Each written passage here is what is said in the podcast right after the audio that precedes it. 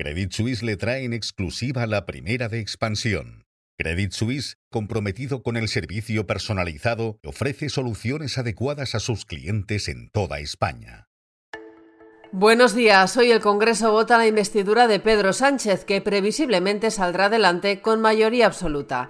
En el plano económico, el candidato aseguró que subirá la presión fiscal sobre los más ricos y las multinacionales y que mantendrá la rebaja del IVA de los alimentos. Les hablamos también de la situación de Siemens Energy, que ha pedido ayuda al gobierno español, y de Santander, que ha lanzado una plataforma para prevenir los delitos financieros. Les contamos además los planes de ACE para abrir un centro de datos en propiedad y les explicamos a qué conclusiones han llegado Joe Biden y Xi Jinping tras su encuentro que ha terminado de madrugada.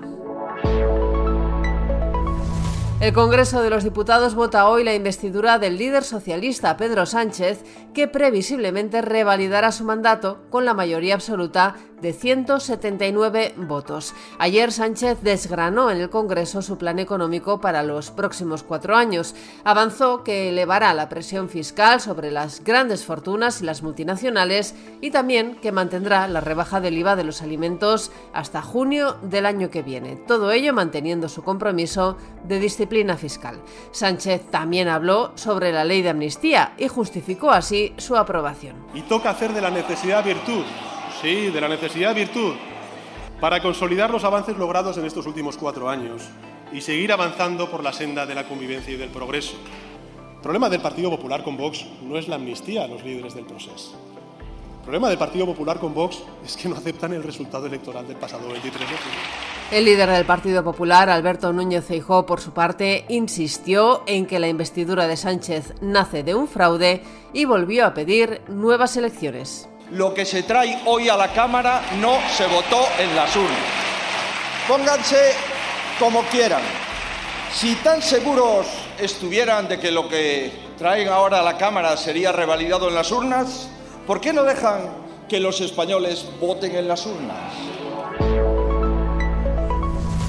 En el ámbito empresarial, todas las miradas están puestas en Siemens Energy. La filial de Siemens, propietaria de la española Gamesa, se dirigió ayer al Gobierno, a la Unión Europea y al Banco Europeo de Inversiones en busca de apoyo financiero para respaldar a la compañía tras haber registrado pérdidas históricas por valor de más de 4.300 millones de euros. La compañía ha avanzado que recibirá de los bancos que también han participado en las negociaciones 12.000 millones de euros para que la compañía pueda seguir funcionando y el Estado alemán aportará avales para cubrir préstamos por valor de 7.500 millones. Santander ha lanzado Lynx, una plataforma de software con inteligencia artificial que detecta y previene el fraude y los delitos financieros. La entidad controla la plataforma a través de la sociedad Lynx Financial Crime Tech, a la que acaba de incorporarse como accionista la firma de capital riesgo estadounidense Forge Point Capital a través de una ronda de financiación de 17 millones de euros en la que también ha participado el propio banco. Hoy también les contamos que ACS, que es uno de los mayores contratistas de centros de datos internacionales, va a desarrollar en España este negocio con su primer proyecto en propiedad. Desde Estados Unidos nos llegan dos noticias de esta madrugada. La primera, que el Congreso de Estados Unidos ha aprobado una nueva prórroga presupuestaria con la que se evita un cierre administrativo por falta de fondos. La segunda es la conclusión del encuentro de cuatro horas que han mantenido en San Francisco Joe Biden y Xi Jinping. Ambos líderes han mostrado un acercamiento, han acordado luchar juntos contra el tráfico de fentanilo y mantener abierta una línea de comunicación directa. Hoy vamos a estar muy pendientes de la votación de la investidura de Pedro Sánchez y esta noche en Sevilla se celebrará la vigésimo cuarta entrega anual de los Grammy Latinos. Y en la bolsa el IBEX 35 subió ayer un 0,18% hasta los 9.640 puntos. En el año el selectivo acumula unas ganancias del 17,15%.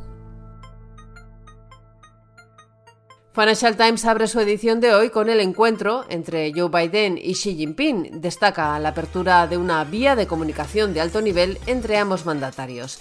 Y el diario también publica una entrevista con Isaac Herzog, que es el presidente de Israel. Asegura que el país mantendrá una fuerte presencia militar en Gaza en el futuro para evitar que jamás se refuerce. Estos son algunos de los asuntos que van a marcar la actualidad económica, empresarial y financiera de este jueves 16 de noviembre. Soy Amayor Maichea y han escuchado la primera de Expansión. Nos pueden seguir de lunes a viernes a través de expansión.com, de nuestras redes sociales y de las plataformas Spotify, iBox y Apple.